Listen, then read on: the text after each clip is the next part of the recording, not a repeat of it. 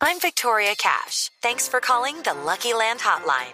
If you feel like you do the same thing every day, press 1. If you're ready to have some serious fun for the chance to redeem some serious prizes, press 2. We heard you loud and clear. So go to LuckyLandSlots.com right now and play over 100 social casino-style games for free. Get lucky today at LuckyLandSlots.com. Available to players in the U.S., excluding Washington and Michigan. No purchase necessary. VGW Group. Void prohibited by law. 18 plus. Terms and conditions apply. Bueno, estábamos hablando del discurso de Leonardo DiCaprio y la excusa para hablar del calentamiento global. Hemos invitado a Javier Mendoza, que es experto en este tema, en calentamiento global, para que miremos unas cifras, para que pensemos y para que nos quedemos con un mensaje que tenemos que ir, como decimos en términos coloquiales, maceando día a día y buscando acciones para ayudarle a este planeta que nosotros mismos hemos destruido. Javier, muy buenos días. Muy buenos días, María Clara. También para un saludo para Tito, para Catalina y para Diego y para todas las personas que nos están escuchando hasta ahora. Bueno, pues eh, hablábamos del cambio climático, del discurso de Leonardo DiCaprio, que decía que como actor actuó para vivir interpreto personajes ficticios que resuelven personajes ficticios y que toda la, la gente se imagina que eh, es así de ficticio lo que está sucediendo en el planeta y resulta que no lo es. ¿Qué vamos a hacer con el calentamiento global? Porque según se prevé, por ejemplo, dentro de las cifras que, que hemos eh, conseguido para, para poder eh, fortalecer este tema en el programa hoy, es que entre 2030 y 2050 el cambio climático causará unas 250 mil defunciones, o sea, muertes adicionales cada año por malnutrición, paludismo, diarrea y estrés calórico todo generado por calentamiento global. Pero hay cosas también mucho más graves que no solamente tienen que ver con nuestra salud, sino que a 2030 ya los glaciares estarán prácticamente derretidos, el nivel del mar en muchos lugares se habrá subido hasta un metro, en fin, cifras que lo dejan a uno asustado, pero que tal vez eh, no es suficiente o no son suficientes para llevarnos a pensar realmente sobre el tema con mayor sensibilidad. ¿Qué hacemos ahí? Eh, Javier, ¿qué se viene para este planeta? Hablemos un poquito de lo que está pasando en este momento. Pues mira, María Clara, básicamente lo que el planeta viene viviendo, como tú bien lo mencionas, son una serie de eventos y una serie de cosas que de alguna manera se están haciendo más extremas, más severas, más graves y con eso están generando mayor impacto sobre la población, especialmente en algunos países más que en otros. Curiosamente, uno suele pensar que los países más pobres, los países que están, que, que son islas, tienen una probabilidad muy alta de tener mayor impacto, por ejemplo, por cuestiones como el ascenso en el nivel del mar, la pobreza, que es un factor que se alinea bastante fuerte ahí, porque pues cuando no tienes recursos económicos como responder, pues obviamente eres mucho más vulnerable. Mm. Pero curiosamente los países ricos, los países del hemisferio norte, están sufriendo los efectos del cambio climático mm, de una manera más severa que los mismos países tropicales. Mm. Cuando uno revisa la información científica que proveen instituciones como el IPCC, se da cuenta que... Eh, ¿Qué es el IPCC? Discúlpeme, Javier, ¿qué es el IPCC? Para explicarles a nuestros oyentes. Sí, sí, sí, tienes toda, toda la razón. El, el, el IPCC es el panel intergubernamental de cambio climático, que no es otra cosa que el brazo científico de la Convención Marco de Naciones Unidas para el Cambio Climático. Es un conjunto de eh, expertos técnicos que se apoyan en las más prestigiosas universidades del mundo para recoger toda la información que tenemos a nivel global sobre los posibles efectos del cambio climático.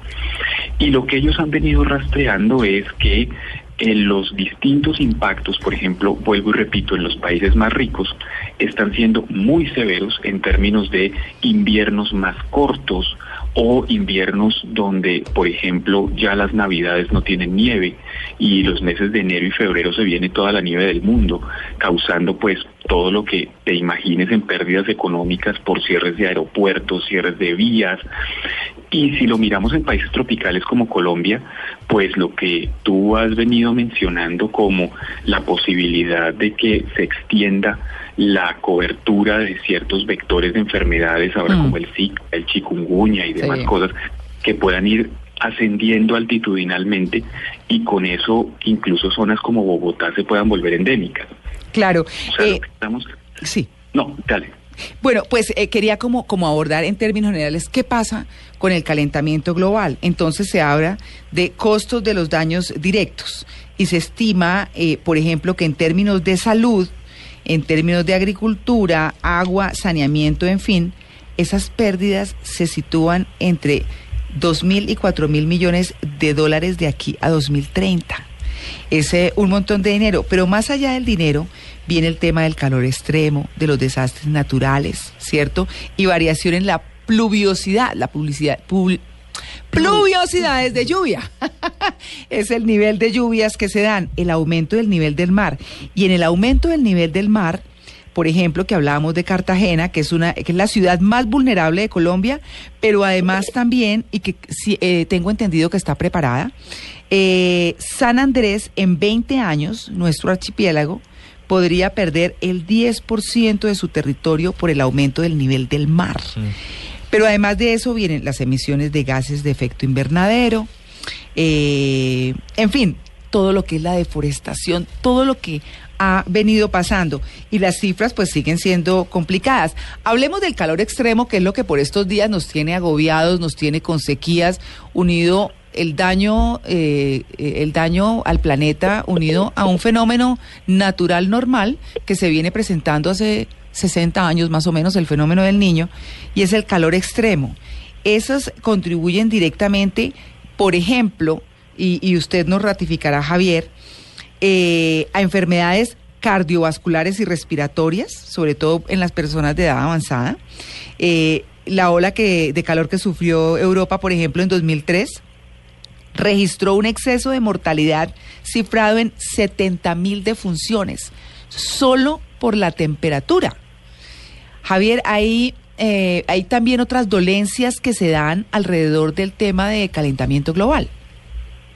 Mira, lo que pasa es que el sistema planetario funciona básicamente donde todo está enlazado con todo. Entonces, cuando tú hablas de ascenso en la temperatura, que por supuesto es sumamente preocupante y creo que el tema de olas de calor es uno de los principales efectos que uno puede ver, tiene que entender que al ascender la temperatura, cambian las presiones en el planeta y de esa manera cambian los vientos y se relocalizan las lluvias. Entonces habrá lugares donde antes no llovía y empieza a llover, donde llovía menos y empieza a llover más, o donde llovía y ahora ya no llueve. Entonces, esas, esos cambios inmediatamente van a tener impactos sobre la agricultura, sobre la ganadería, sobre la infraestructura vial o cualquier otro tipo de infraestructura. Eh, o sea, es un, es un cambio y son unos efectos que se sienten a todos los niveles, no solamente es un mito científico y no solamente lo van a vivir las áreas rurales y no solamente lo van a vivir las áreas protegidas. A mí me parece muy interesante ahora que ustedes están poniendo sobre, el, sobre la, la, la mesa la discusión del, del discurso de Leonardo DiCaprio en, frente a la ONU, Mm. yo traería a colación el discurso de Leonardo DiCaprio en los Oscars. Sí, claro, lo Porque mencionamos. él, él de alguna manera toca algo muy interesante y es como al principio para hacer una película, o sea, que tiene que ver una película con el Mm. cambio climático. Sí, sí. Y él dice, mire, nos tocó viajar hasta el fin del mundo para conseguir una locación Mm. porque de lo contrario no hubiera sido posible hacer la película. Lo interesante de la reflexión que hace DiCaprio ahí es cómo todos en nuestras vidas cotidianas, en nuestras profesiones, estamos de una u otra manera siendo afectados por este cambio climático global. Mm. Y lo importante es entender cuál es el problema para buscar las soluciones. Entonces, claro, nos podemos quedar toda la mañana contando posibles efectos desastrosos y catastróficos que tiene un desbalance en el sistema planetario. Claro. Para, para, para hacer un símil a las personas, es como cuando una, un, un, un hombre o una mujer tienen fiebre. Mm. Cuando uno tiene fiebre no es, no es únicamente que tiene más calor en el cuerpo, es que se siente mal, es que siente escalofrío, es que le dan ganas de vomitar, es que se le baja la tensión, es que no le da apetito. Y es que un no le- síntoma de hay que algo no está montón bien. de cosas, exactamente. Entonces hay un montón de cosas que hacen que definitivamente tu vida no sea placentera cuando tienes fiebre. Y el planeta en este momento tiene fiebre. Y lo que los modelos científicos muestran es que la fiebre va a seguir aumentando si no tomamos medidas que nos permitan al menos controlar un poco esa fiebre para que no se suba, para ponerlo igualmente en grados humanos, a una fiebre meningítica. Claro. Javier, pero yo he visto en redes sociales, he oído personas también argumentando que este tema del calentamiento global no es nuevo, que durante la historia prácticamente del planeta Tierra siempre ha habido picos de inviernos muy fuertes y de veranos extremos, que es como una especie de regulación que cada cierto tiempo el mismo planeta eh, produce para de alguna manera regular esos ciclos y que no es tanto un tema de nuestra contaminación y nuestros malos hábitos hacia el planeta, sino que simplemente es algo que se da periódicamente. ¿Esto sí puede llegar a ser cierto? Mira, hay un, hay un poeta eh, escocés que se llama Charles Burns, que en uno de sus poemas dice, el cambio es la ley más poderosa de la naturaleza. Mm. Y definitivamente, claro, pues nadie se queda siendo niño toda la vida, o sea, uno va cambiando, va evolucionando, y al planeta le ha pasado eso. Entonces, ¿esto para qué?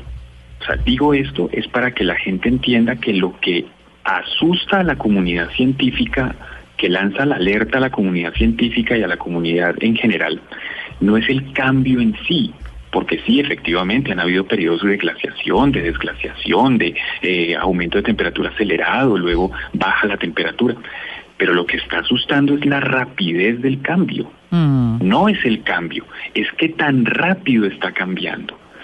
Y qué tan rápido está cambiando en relación con lo lento que nuestras sociedades responden a ese cambio. Claro, yo, yo le voy a meter ahí una cifrita, ya que usted está diciendo eso de la velocidad de los cambios, porque en desastres naturales y en variación de la pluviosidad a nivel mundial, el número de desastres naturales relacionados con meteorología, de lo que estamos hablando, se ha más que triplicado, escuchen eso, más que triplicado desde los años 60. Estamos hablando de hace 40, 50 años. No estamos hablando pues de, de siglos, no. Se han más que triplicado el aumento del nivel del mar y unos eventos meteorológicos cada vez más intensos destruirán hogares, servicios médicos y otros servicios esenciales. Más de la mitad de la población mundial vive por lo menos a 60 kilómetros del mar. Muchas personas pueden verse obligadas a desplazarse y eso acentúa a su vez el riesgo de efectos en salud, desde trastornos mentales hasta enfermedades transmisibles y enfermedades transmisibles por aguas contaminadas, por el aumento de vectores, que es lo que estamos viendo, que son los zancudos. En fin, la verdad es que cuando uno se lee todas estas cifras queda absolutamente desolado, Javier. Pues mira, básicamente claro, o sea, cuando, cuando uno mira, y vuelvo y hago el símil con la fiebre, cuando uno tiene estos, estos síntomas, definitivamente tiene que preocuparse. Es un poco como cuando vas al médico y le muestras tus exámenes y el señor empieza a hacer una evaluación técnica médica, científica, de qué significa el colesterol alto y los triglicéridos altos y todos tus niveles altos, y te empieza a lanzar unas alertas y te dice, mire señor, cambie su dieta, mire señor, haga ejercicio, mire señor, haga tales y tales y tales cosas, porque de lo contrario, mire todo lo que le puede pasar y te saca un listado de enfermedades Claro. interminable. Claro. Eso es básicamente lo que están haciendo los científicos en este momento. A partir de un montón de indicadores, porque también es muy importante que la gente entienda que detrás de toda esta alerta mundial hay un trabajo científico muy serio. En Colombia, por ejemplo, el, IDEAM, que es la institución, la autoridad nacional en materia de cambio climático, viene adelantando una serie de investigaciones y una serie de productos científicos que se complementan con la información mundial y es básicamente lanzar las alertas de decirle a la comunidad nacional y en el caso mundial esta, este panel intergubernamental que con datos científicos las cosas sí están pasando. Más allá de un poco una irresponsabilidad técnica de algunas personas que juegan con intereses particulares y que, y que intentan desmentir el tema del cambio climático y que lo único que va a hacer es, es intentar negarnos lo innegable, ¿sí? Y, y, hacer que entonces muchas acciones no se tomen en el momento adecuado. Incluso ya estamos tarde para tomar algunas, mm. pero aún así no significa que no las debamos tomar. Claro, ¿sí? claro. Para prevenir que se pierdan vidas, para prevenir que la calidad de vida de las personas a nivel mundial se, se, se deteriore aún más. Por lo menos que se frene el proceso, porque retroceder en muchos casos con especies ya extinguidas y, y con todo el daño que hay, pues obviamente es muy complicado. Pero por lo menos detener lo que está pasando, que esto no sea tan catastrófico como se ve en velocidad y en consecuencias. Javier eh, Mendoza, experto en el tema del cambio climático, muchas gracias por su atención con En Blue Jeans de Blue Radio. Lo vamos a estar por ahí molestando para que nos cuente cositas y sigamos como con este con este llamado que nos obliga a todos a tomar conciencia frente al cambio climático.